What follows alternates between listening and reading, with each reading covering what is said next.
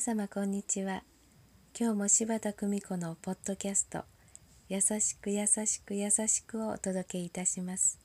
皆様の日々に優しさをお届けいたします。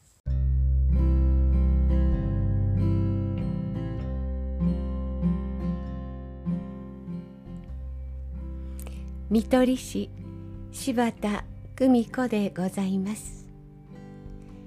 近所の小学生に「いってらっしゃい。気をつけて」そう言いました。振り返ると男の子が「おばちゃん？気をつけてって。何?」こう聞いてくれました。気をつけてとは自分に気をつけることではないのよ。相手に精一杯元気の気笑顔で微笑むことで気を渡してあげるということよ。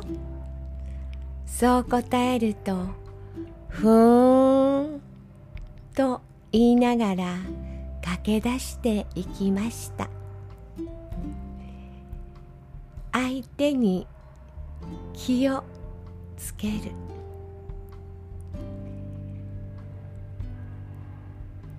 優しく優しく優しく。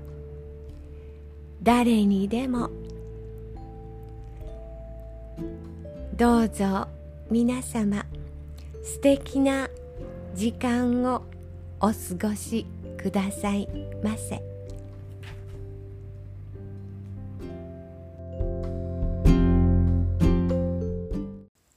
お聞きいただきありがとうございました柴田久美子のポッドキャストぜひ次回もお楽しみに。